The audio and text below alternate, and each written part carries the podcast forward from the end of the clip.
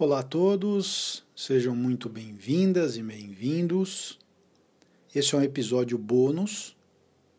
Quero falar um pouquinho com vocês sobre geologia, a Terra em transformação. Vamos sair um pouquinho da mecânica dos solos, mas nem tanto. Vamos voltar lá para os primórdios. De acordo com a geologia, o estudo geológico, o tempo geológico é dividido em eons, que tem algumas eras e alguns períodos. É um tempo muito longo. Esse tempo é medido em MA. O que é o MA? São milhões de anos. Nós temos uh, o Eon Arqueano, que é o mais antigo descrito, que tem em torno de 4.500 milhões de anos. Vejam só. A idade do universo ela é incerta, mas estima-se que a idade do universo tenha em torno de 15 mil milhões de anos. Já o surgimento da Terra está exatamente nesse eon arqueano, em torno de 4.500 milhões de anos. Indo para a litosfera, que é a camada da Terra que compreende as rochas e também os solos. Então vejam que é, esse episódio também tem a ver lá com a formação bem nos primórdios do solo. Uh, as rochas mais antigas estão uh, posicionadas também no Eon Arqueano, em torno de 3.800 milhões de anos.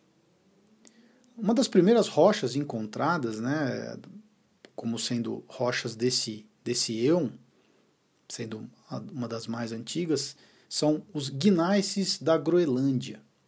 É uma rocha sedimentar que foi metamorfizada. Vindo aqui para o Brasil, o Brasil ah, tem dentro do seu DNA da economia a exploração e exportação do minério de ferro. Então, vejam vocês, o minério de ferro do quadrilátero ferrífero lá de Minas Gerais, quadrilátero ferrífero, para quem não conhece, é uma região que circunda a Belo Horizonte, que é a capital de Minas Gerais.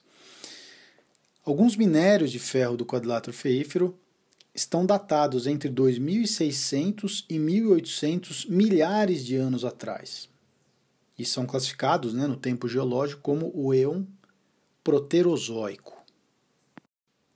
Temos então o Eon mais antigo, que é o Eon Arqueano. Depois temos o Eon Proterozoico. Depois o Eon Farenozoico. Sendo que o Eon Farenozoico, que é o mais recente, está dividido em três eras: a era Paleozoica, a era Mesozoica e a era Cenozoica. Na era Mesozoica é que se encontra o período Jurássico, famoso período aí do, dos dinossauros. Né?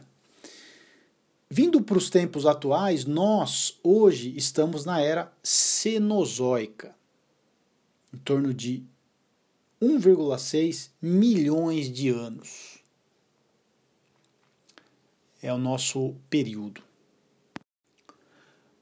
Relembrando então, a gente está no Eon Farenozoico, na era Cenozoica e no período Quaternário. Ou seja, já estamos a 1,6 milhões de anos nesse período Quaternário. Dentro da era Cenozoica, tivemos antes do período Quaternário o período Terciário. Então é bastante comum uh, tanto uma descrição de uma rocha ou às vezes até de um solo, e, é, utilizar essa nomenclatura do terciário e do quaternário. Então é importante a gente se posicionar em termos da escala geológica de tempo. Na era Mesozoica, no período Jurássico, em torno de 200 milhões de anos, foi que ocorreu a origem dos continentes atuais, com os oceanos em expansão e ao aparecimento de cadeias de montanhas. No começo do período terciário, já na era Cenozoica, há 60 milhões de anos atrás, começou o aparecimento da vegetação nos continentes, essa vegetação muito próxima da vegetação que a gente tem hoje no nosso planeta, nos nossos continentes. O Homo sapiens apareceu há 2 milhões de anos atrás. Então ele está entre aí a, o período quaternário e o terciário dentro da era Cenozoica, que é a nossa era atual. Vindo aqui para o nosso continente sul-americano, aproximadamente 130 milhões de anos atrás, ocorreu a abertura do Oceano Atlântico, separando a América da África, ocorrendo a colisão de duas placas tectônicas, a placa de Nazca, do Oceano Pacífico, com a placa sul-americana, na qual o Brasil está situado.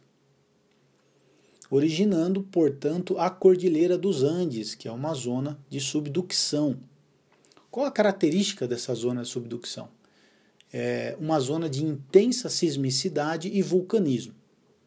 Como nós, aqui no Brasil, estamos situados na, no centro da placa sul-americana, nós não sofremos com vulcanismo e sofremos muito pouco com sismos. O estado que está mais próximo dessa zona, o estado brasileiro, é o estado do Acre. E, portanto, é o estado que mais sofre aí com relação a sismos, provindos, logicamente, dessa zona de subducção. Bom, finalizamos esse episódio. Queria só dizer para as minhas amigas, para os meus amigos, que esse episódio bônus foi mais para a gente sair um pouquinho do âmbito da mecânica dos solos e obras de terra e abrir um pouquinho, expandir um pouquinho os nossos horizontes com relação a de onde viemos, ou pelo menos de onde veio a rocha ou o solo no qual utilizamos como materiais de construção civil. Muito obrigado.